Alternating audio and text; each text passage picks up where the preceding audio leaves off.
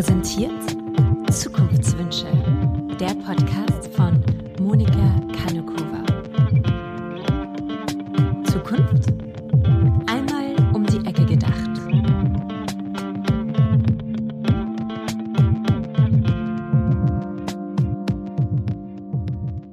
Hallo und herzlich willkommen zur ersten so richtig echten Folge von meinem Podcast Zukunftswünsche. Ich freue mich riesig, hier mit Jeanne von Oh Wow in ihrem Studio in Wien zu sitzen, um mit ihr und auch mit euch über Müll zu sprechen, sprechen zu dürfen. Mir ist es klar, Müll ist kein Thema, über das man besonders oft spricht, weshalb ich es umso wichtiger finde, genau das zu tun. Ich denke, wir werden dabei ganz viel lernen, ich bei der Recherche und ihr eben beim Zuhören. Und umso mehr hoffe ich, dass ihr auch einige der Dinge ausprobiert. In dieser Folge geht es ums Kompostieren oder wie mein Rechtschreib- oder Schlampigkeitsfehler gesagt hat, kompotieren. Und vor allem darum, warum ich mir wünsche, dass alle kompostieren. Und damit meine ich nicht nur, dass man seinen Biomüll trennt, wobei das natürlich auch schon ein super Anfang ist, sondern ich meine wirklich kompostieren nämlich mit einem Wurmkompost oder einem Bokashi-Eimer.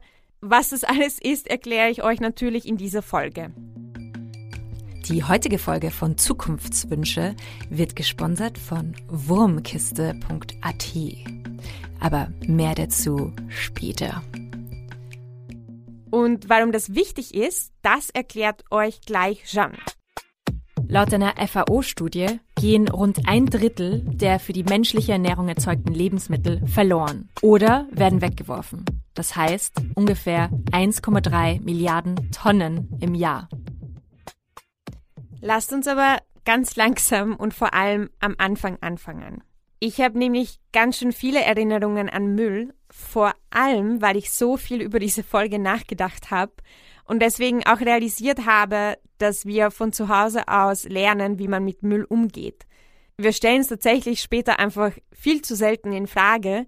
Deswegen möchte ich euch auch einmal zurück in meine Kindheit mitnehmen, damit ihr eben versteht, was ich damit meine. Als ich klein war, hatten wir so einen richtig komischen Mülleimer. Der war rosa und hatte ein Clown-Gesicht. Der hatte sogar wirklich einen Hut. Also es war etwas ganz Komisches. Und irgendwie kommt es mir halt schon so vor, dass meine Mutter wirklich Humor hatte, sich sowas absolut Hässliches ins Haus zu stellen.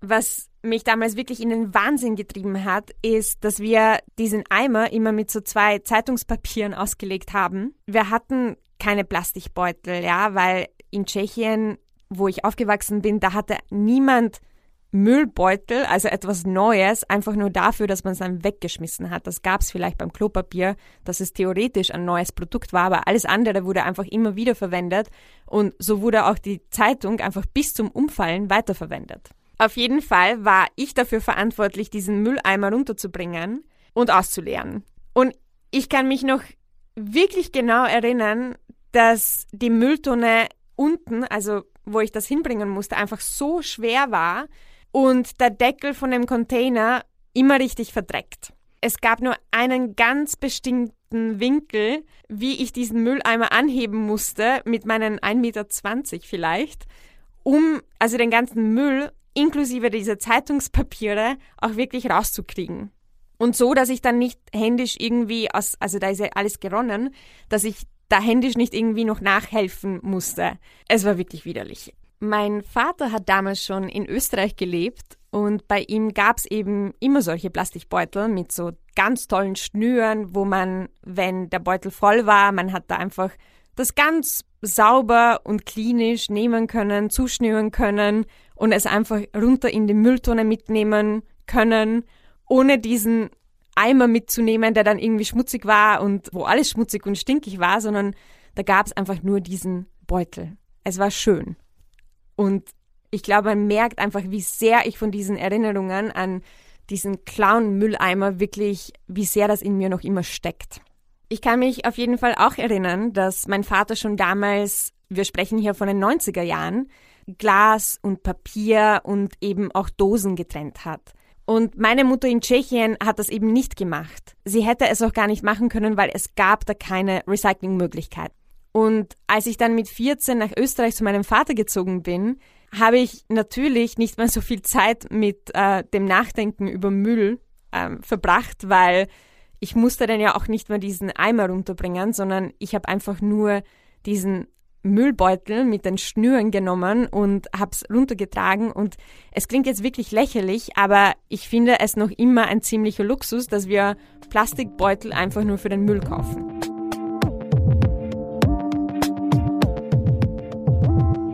Was ich jetzt mit all diesen Geschichten sagen will, ist, dass die Art und Weise, also wie wir mit dem Müll umgehen, das ist wirklich ein erlerntes Verhalten.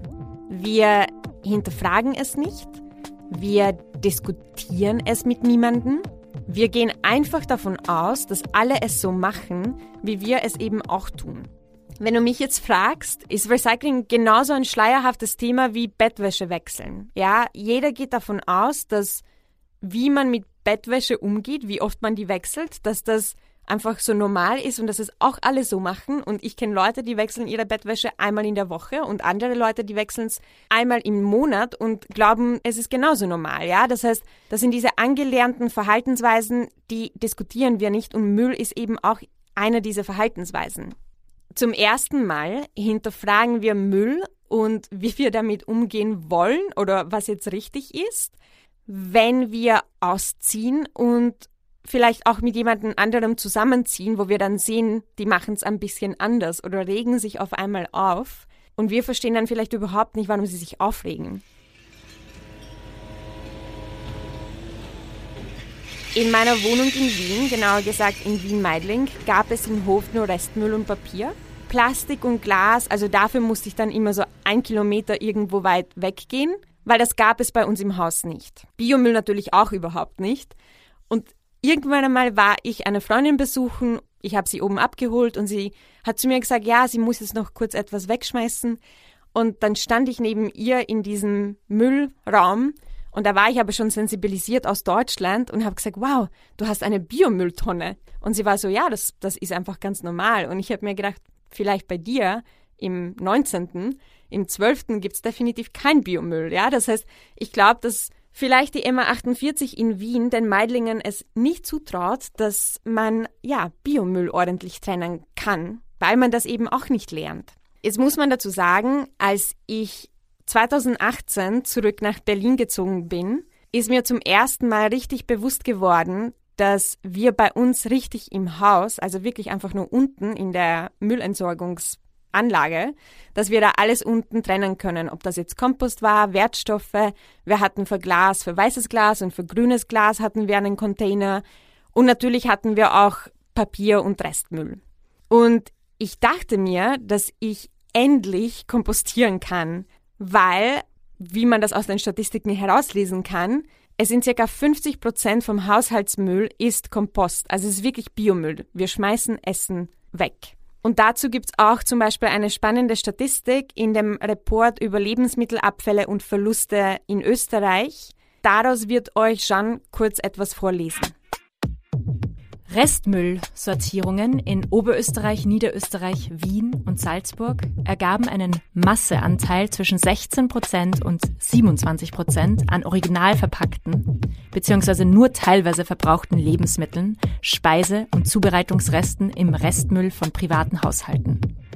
Ein durchschnittlicher privater Haushalt in Österreich produzierte im Jahr 2014 pro Kopf rund 167 Kilogramm Restmüll. Man hat ja einfach viel weniger Restmüll, wenn man Biomüll hat.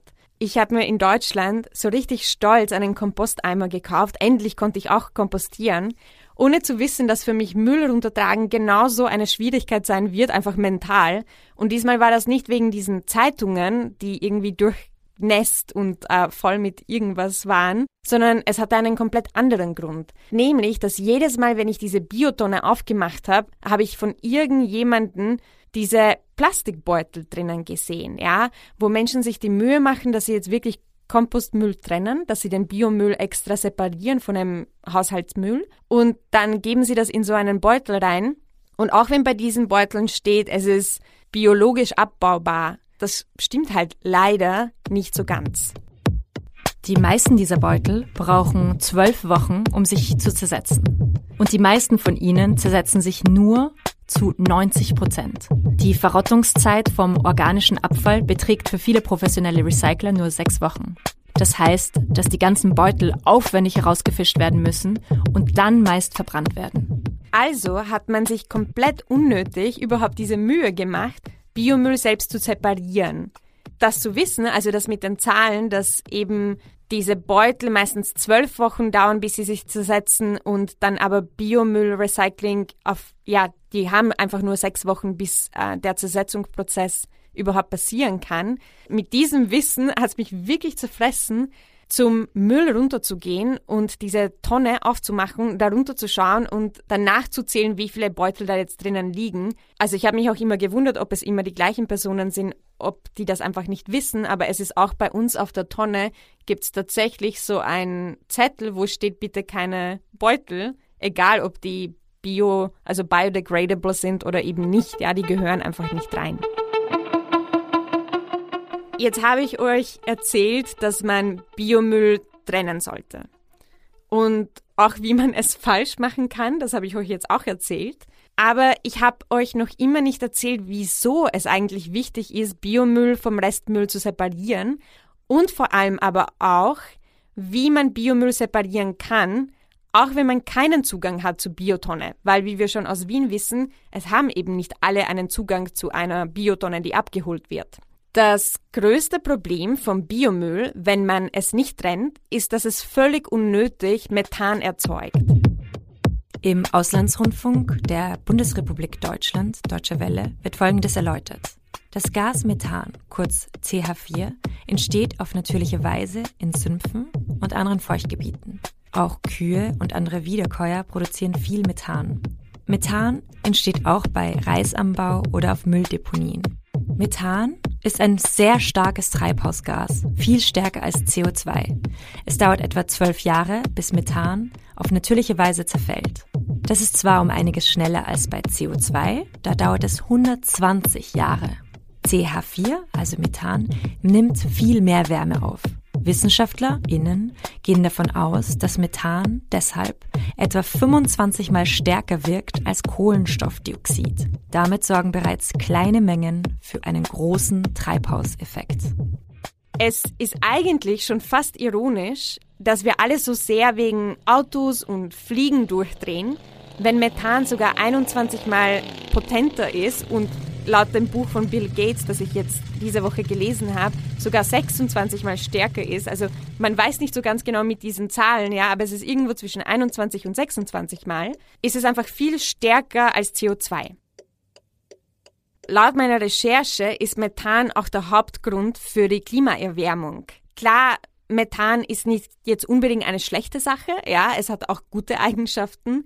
Ohne Methan wäre die Erde ein ziemlich kalter Ort. Und ja, es ist schon ganz schön, wenn wir alle mehr als 20 Grad ab und zu haben, was wir ohne Methan tatsächlich nicht hätten. Nur das Problem ist, dass mit der wachsenden Bevölkerung auch die Zahl der Mülldeponien steigt und damit auch die Menge von Methan und eben nicht separierten Lebensmittelabfällen, die eben auch einfach im Restmüll landen, wo einfach diese Gase unnötig in die Atmosphäre ausgestoßen werden.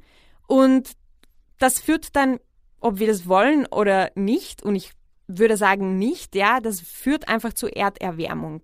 Um eben auf dieses Fliegen und auf die Autos zurückzukommen. In Großbritannien betragen Emissionen aus Lebensmittelabfällen um die 18 Millionen Tonnen pro Jahr.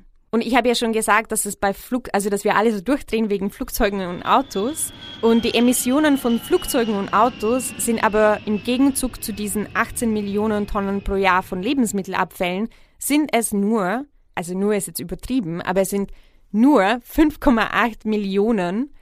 Und das klingt dann auch schon nach Peanuts, aber ich glaube, es wäre viel einfacher, diese 18 Millionen Tonnen Lebensmittelabfälle zu reduzieren, als unser gesamtes Verkehrssystem zu ändern. Ja, also beides ist wichtig und trotzdem, glaube ich, würde ich das mit den Lebensmittelabfällen priorisieren, zumindest im privaten Leben. Ich finde ja, das ist jetzt wirklich ein Grund zum Optimismus eigentlich, dass wir ja unseren Methanausstoß ja ziemlich leicht reduzieren können. Es spart Geld und es ist auch mit sehr wenig Aufwand verbunden. Also es gibt da zwei Sachen, die wir jetzt machen müssten. Wir müssten A, weniger von dem kaufen, was wir am Ende sowieso nicht aufessen werden. Und B, wir müssten unseren Biomüll ordentlich kompostieren. Was heißt es jetzt eigentlich, weniger Lebensmittel zu verschwenden? Ich denke, die Ursache, weshalb wir so viele Lebensmittel wegschmeißen, hängt vor allem damit zusammen, wie billig Lebensmittel mittlerweile sind. In westlichen Ländern geben Haushalte durchschnittlich 10 Prozent des Einkommens für Lebensmittel aus. Damit sind Lebensmittel verhältnismäßig so günstig wie nirgends anders auf der ganzen Welt. Im Gegenzug zu Ländern des globalen Südens wo die meiste Lebensmittelverschwendung bei der Produktion anfällt, verursachen westliche Haushalte den größten Anteil der Lebensmittelabfälle. Also es ist wirklich, nachdem wir es gekauft haben, dass es dann nicht aufgebraucht wird und weggeschmissen wird. Wenn ihr euch jetzt fragt, ob Lebensmittel wirklich so billig sind, dann will ich euch diesen kleinen Fun Fact, den ich bei der Recherche gefunden habe, nicht vorenthalten. Im 19. Jahrhundert gab ein durchschnittlicher englischer Bauernhelfer in Somerset 11 Pfund allein für Brot im Jahr aus. Das ist doppelt so hoch wie seine Miete. Also dieser Bauer würde sich sehr wundern, dass viele von uns bis zur Hälfte des Jahreseinkommen für Miete ausgeben. Das, äh, ja, wie man sieht, war damals Brot ein echter Luxus und mittlerweile ist Miete ein echter Luxus. Wenn man wiederum heute an Brot denkt, weigern sich schon sehr viele Menschen, drei oder vier Euro für einen Leib auszugeben. Dabei hält gutes Brot deutlich länger im Vergleich zum Supermarktbrot, was sehr oft anfängt zu schimmeln aus meiner Erfahrung. Echtes gutes Brot, das kann man sehr lange aufheben. Und ich habe da jetzt ein Lifehack für euch.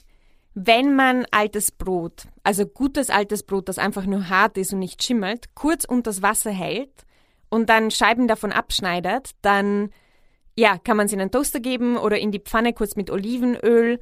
Das schmeckt so köstlich und man kann es einfach viel länger essen. Und dann auch noch mein Lieblingsrezept, was ich immer wieder mache, wenn ich so sechs Wochen altes Brot zu Hause habe, ist das Rezept von der Sophia Hoffmann, die euch dieses Rezept jetzt kurz aufsagen wird.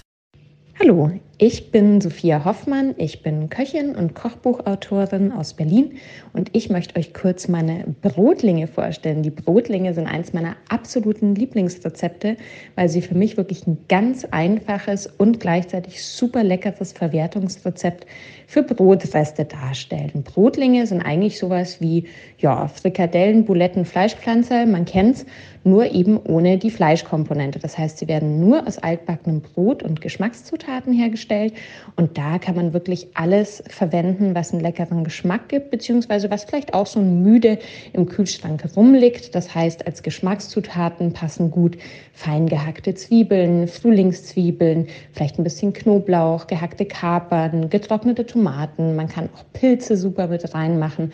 Man kann gehackte Kräuter mit reinmachen. Also der Fantasie sind da wirklich keine Grenzen gesetzt. Ein bisschen Senf ist auch super lecker. Und das funktioniert einfach so, dass man diese Brotreste, die nach Möglichkeit in eher fein geschnittene Scheiben getrocknet sein sollen, weil sonst wird es ein bisschen schwierig, die wieder weich zu kriegen, ähm, so ein bisschen wie die aus Bayern kennt es vielleicht als Knödelbrot, dass man die mit heißem Wasser übergießt. Nicht zu viel Wasser, sondern wirklich so, dass die überall mal gut bedeckt sind. Und dann muss man kräftig kneten, wirklich schauen, dass man überall Flüssigkeit hinbekommt, ähm, man kann das auch mit einer Küchenmaschine machen. Man kann es auch erstmal übergießen, ein paar Minuten stehen lassen. Und das Wichtigste ist, dass man das zu einer relativ homogenen Masse verknetet. Kleine Bröckchen sind natürlich erlaubt. Und ähm, man braucht wirklich auch kein anderes Bindemittel, denn das Gluten im Brot sorgt dafür, dass die eine super feste Konsistenz bekommen. Sollten sie euch doch zu weich geworden sein, weil ihr zu viel Wasser reingegeben habt, könnt ihr das versuchen, im Sieb noch ein bisschen abzutropfen oder ihr gebt einfach noch ein bisschen Semmelbrösel mit dazu. Die saugen dann das überschüssige Wasser wieder auf. Genau, und dann wird das Ganze einfach in heißem, reichlich heißem Fett, also zu Bratlingen geformt und in der Pfanne gebraten, von beiden Seiten, nach Möglichkeit nur einmal wenden. Ähm, die Größe könnt ihr variieren, wie es euch schmeckt. Und ihr habt da wirklich ein tolles Hauptgericht, eine tolle Beilage. Es eignet sich auch kalt für ein Buffet. Man kann es auch super am nächsten Tag noch essen und es schmeckt wirklich verbürgt auch Menschen, die sonst sehr gerne Fleisch essen. Mehr Tipps und Infos und natürlich Rezepte findet ihr in meinem Buch, das ich zum Thema Lebensmittelverschwendung geschrieben habe und das heißt Zero Waste Küche. Viel Spaß beim Nachkochen. Und was auch hilft, das ist ein Trick von Milena Glimbowski von Original Unverpackt von einem Zero Waste Laden in Berlin, ist das Brot einfach im Ofen aufzubewahren. Ja, das heißt, man hat jetzt keine fancy Brotbox oder so Brotdose, sondern man kann es einfach im Ofen lassen und dann hält das Brot auch länger frisch. Auf jeden Fall, wenn man jetzt so von diesen ganzen Broten spricht, ich fand es immer richtig faszinierend, dass meine Heimatstadt Wien jeden Tag so viel Brot wegschmeißt wie ganz Graz, also die zweitgrößte Stadt von Österreich, jeden Tag einkauft oder essen könnte. Natürlich schmeißen die meisten dieses Brot nicht in den Kompostmüll, sondern leider in den Restmüll. Und wenn ihr jetzt auch schon so weit seid von dieser Folge, dann denkt ihr jetzt wahrscheinlich auch sofort an Methan, weil ich schon. Wenn wir jetzt über den anderen Weg sprechen, Methan zu reduzieren, kommen wir wieder aufs Kompostieren zurück. Jetzt wisst ihr schon, dass Kompostieren wichtig ist. Ihr wisst auch, wie man es falsch machen kann. Und vielleicht denkt ihr euch gerade, dass ihr nicht einmal eine Biotonne habt. Was kann man da tun? Und ich dachte mir früher auch immer, dass man eine Biotonne braucht, um eben Biomüll zu trennen. Ich habe jetzt aber mittlerweile gelernt, man braucht es tatsächlich nicht. Man kann nämlich entweder einen Wurmkomposter oder einen Bokashi-Eimer haben.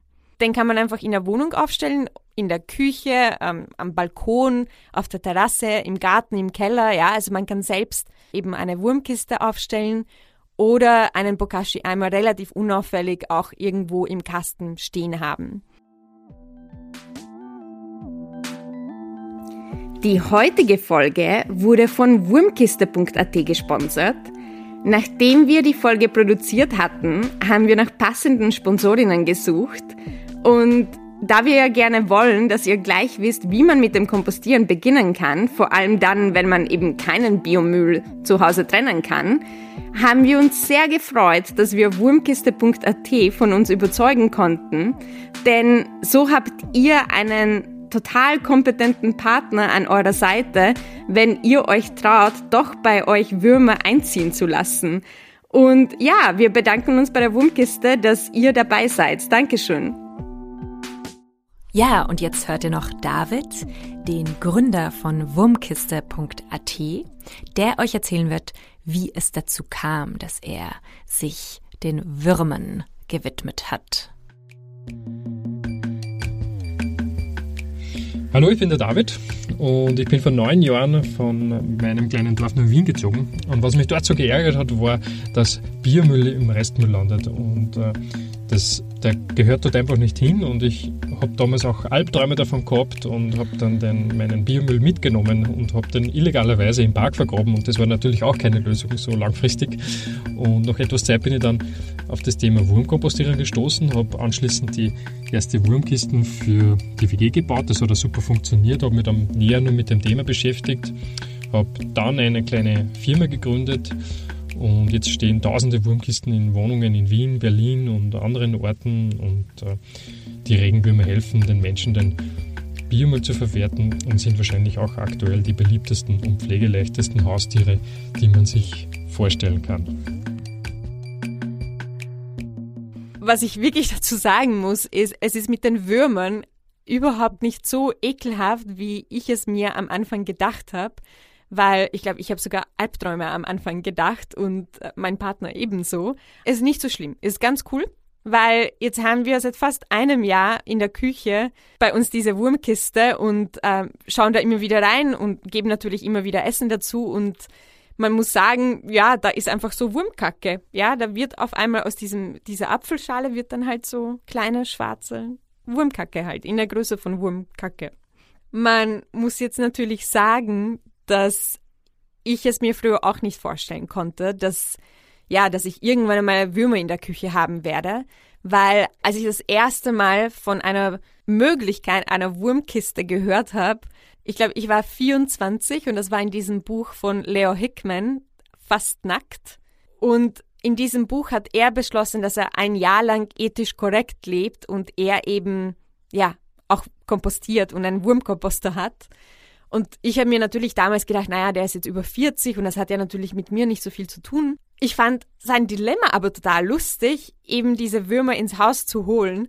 Und mittlerweile aus meiner heutigen Perspektive und nach so viel Recherche kann ich nur sagen, das macht total Sinn. Ja, also eine Wurmkiste im Haus zu haben, ist eine ganz gescheite Idee. Und es war dann ein Instagram-Foto von einer Freundin, die ja ein Foto von ihrer neuen Wurmkiste gepostet hat. Und ich war so, okay, na, wenn sie das jetzt macht, dann mache ich es jetzt eben auch. Und dann habe ich ebenfalls ganz schnell auf Bestellen geklickt und habe mir ebenso eine Wurmkiste bestellt. Jetzt war es am Anfang nicht so ganz unproblematisch, weil ich war richtig aufgeregt und dann habe ich diese Wurmkiste bestellt und dann habe ich eben die Würmer auch sofort bestellt und die Bestellzeit von, also diese Lieferzeit von den Würmern, die wäre eine Woche gewesen und die Wurmkiste hätte in so vier Tagen kommen sollen. Und am nächsten Tag haben sie das, also nicht die Wurmkiste, sondern die Würmer, ist am nächsten Tag per Express zu uns geliefert worden und mir ist diese diese Papierbox mit den Würmern überreicht worden. Und ich war so, was mache ich jetzt damit, wenn ich eben keine Wurmkiste dafür noch habe? Und dann habe ich in Panik angerufen bei dem Mann, der halt seine Telefonnummer angegeben hat, dass ich anrufen kann. Ich weiß nicht, wie oft er so panische Anrufe bekommt, aber ich habe in Panik erzählt, dass eben diese Würmer schon angekommen sind und ich eben noch diese Kiste gar nicht habe. Und dann hat er mich auf jeden Fall beruhigt und hat gesagt, das ist voll okay, die können auch drei Tage lang noch so überleben. Aber ich war so glücklich und dankbar, als dann endlich diese Wurmbox wirklich angekommen ist und wir konnten die Würmer umziehen. Ihr fragt euch jetzt bestimmt, wie man mit so Würmern umgeht und das wird euch jetzt Jeanne kurz erklären. Am Anfang wird ein Teil des Verpackungskartons zerrissen und in Wasser eingeweicht. Anschließend könnt ihr die Kompostwürmer in die Kiste geben und den nassen Karton behutsam unter die Würmer mischen. Danach mit einer Sprühflasche Wasser auf das Substrat sprühen, um eine ausreichende Feuchtigkeit zu gewährleisten. Ihr müsst den Würmern ein paar Wochen Zeit geben, bis sie auch wirklich den ganzen Kompost abarbeiten können. Aber wenn man es schafft, sich in den ersten Wochen zu gedulden, kann man ohne viel Aufwand in der eigenen Küche nicht nur seinen eigenen Kompost für Pflanzen produzieren, sondern auch einen dunklen Wurmtee direkt aus der Box schöpfen, den die Zimmer- und Balkonpflanzen absolut lieben werden. Also man gibt ihnen einfach alle paar Tage so Handvoll an Biomüll, bis sie eben mehr verarbeiten können, bis sie Babys machen, bis es mehr Würmer in dieser Box sind und dann werden sie immer mehr essen. Natürlich produziert man noch immer Methan, auch wenn man jetzt eine Biokiste hat, aber es unterscheidet sich sehr stark von dem Methan, der auf Deponien entsteht, weil bei der Deponierung das Methan aus Lebensmittelabfällen sich mit anderen Gasen vermischt und dadurch wird es deutlich potenter, also natürlich auch gefährlicher. Das Beste, wie ich schon am Anfang gesagt habe, ist, man muss auch den Müll jetzt viel seltener oder ich muss den Müll viel seltener runtertragen, weil wir einfach nicht mehr so viel Müll haben, wenn eben alles in der Küche weiterverarbeitet werden kann.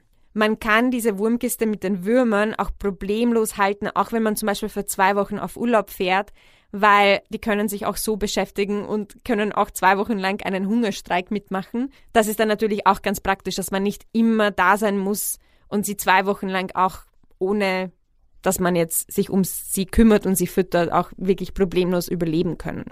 Und dann gibt's noch das andere, wie ich schon erwähnt habe, den Bokashi-Eimer. Neben einer Wurmkiste gibt es auch eine andere Möglichkeit, seinen Biomüll in der eigenen Wohnung sinnvoll zu verwerten. Bei wurmkiste.at erklären sie es folgendermaßen. Bokashi. Das Bokashi stammt aus Japan und es handelt sich um ein luftdichtes Plastikgefäß, in das sämtliche Küchenabfälle entsorgt werden können. Hier werden diese durch Fermentierung zu Dünger umgewandelt. Der Prozess ist ähnlich wie bei Sauerkraut. Die Fermentierung findet ohne Luft statt und gelingt nur durch die wiederholte Zugabe von effektiven Mikroorganismen. Diese müssen nach jeder Zugabe von Biomüll erneut zugegeben werden. Anders als bei der Wurmkompostierung müssen hier die Bioabfälle fest zusammengepresst werden, damit so wenig Luft wie möglich zwischen den Abfällen ist. Wenn der Bokashi voll ist, dauert es zwei bis drei Wochen, bis die Fermentation abgeschlossen ist, wobei dann ein säuerlicher Geruch entsteht. In dieser Zeit darf das Gefäß nicht geöffnet werden, weshalb oft empfohlen wird, zwei Bokashi zu verwenden. So kann während dem Fermentationsvorgang das zweite Gefäß befüllt werden. Die Bokashi-Masse kann nicht direkt verwendet werden. Sie ist quasi eine Vorstufe der Komposterde und durch die Fermentierung auch zu sauer. In diesem Zustand würde sie die Wurzeln der Pflanzen sogar schädigen. Um Komposterde zu erhalten, muss man die Bokashi-Masse nach etwa sechs Wochen kompostieren. Hierfür kann die säuerliche Masse in einen Gartenkomposter gegeben werden. Es handelt sich also bei Bokashi nicht um Kompostierung, wie bei der Wurmkompostierung, sondern um Fermentierung. Der größte Vorteil von einem Bokashi-Eimer ist, dass es auch tierische Produkte wie zum Beispiel eben Fleisch und Milch und Eier auch kompostieren kann. Für Einpersonenhaushalte und Fleischesser und natürlich auch für Büros finde ich persönlich den Bokashi-Eimer schon praktischer. Bei einem Bokashi-Eimer muss der Kompost dann noch einmal verarbeitet werden, aber man kriegt trotzdem diesen Wurm, also nicht diesen Wurmtee, aber man kriegt auch diese Flüssigkeit aus einem Bokashi-Eimer. So, jetzt sind wir schon ziemlich am Ende angekommen von dieser Folge. Ihr wisst jetzt also, warum man kompostieren sollte und wie das am besten geht. Und ich hoffe auch, dass manche von euch sich trauen werden, die Würmer ins eigene Haus einzuladen oder holen sich eben einen Bokashi-Eimer. Am allerwichtigsten finde ich aber, dass ihr zukünftig alle Biomüll trennt und das nicht in abbaubaren Beuteln, weil die sich eben nicht zerlegen können. Um das etwas positiver auszudrücken, ich wünsche mir, dass alle beginnen zu kompostieren, ob zu Hause, im Büro oder wo auch immer Lebensmittelabfälle anfallen. Was sind eure Zukunftswünsche? Schreibt uns doch eine Nachricht oder schickt uns eine Sprachnachricht, weil dann können wir es auch in der nächsten oder in einer Sammelfolge abspielen. Dankeschön. Das war die erste Folge von Zukunftswünsche. Wir hoffen, dass euch dieser Podcast gefällt und dass ihr einiges mitnehmen konntet. Und wie Monika gerade gesagt hat, freuen wir uns, wenn ihr uns eure Zukunftswünsche mitteilt. Entweder per Sprachnachricht oder als Text, zum Beispiel auf Instagram unter owow-eu oder per Mail. In zwei Wochen geht's weiter mit Mode, mit unserer Textilindustrie. Was passiert zum Beispiel mit der Kleidung, die wir nicht mehr brauchen? Woher kommen all die billigen Röcke beispielsweise oder was gibt's für spannende Alternativen in Sachen Kleidung? Und warum ist eigentlich nachhaltige Mode ein Oxymoron, also eine sich selbst widersprechende Aussage? Ja, und in der Zwischenzeit könnt ihr andere Podcasts aus dem Oh Wow Universum hören. So zum Beispiel passend dazu der Podcast von Larissa Kravitz namens Investorella, der nachhaltiges Investieren greifbar machen will, um vor allem Frauen im Bereich Finanzen, Selbstermächtigung und Wissen vermitteln will. Passt auf euch auf und bleibt gesund. Bis in zwei Wochen. Zukunftswünsche.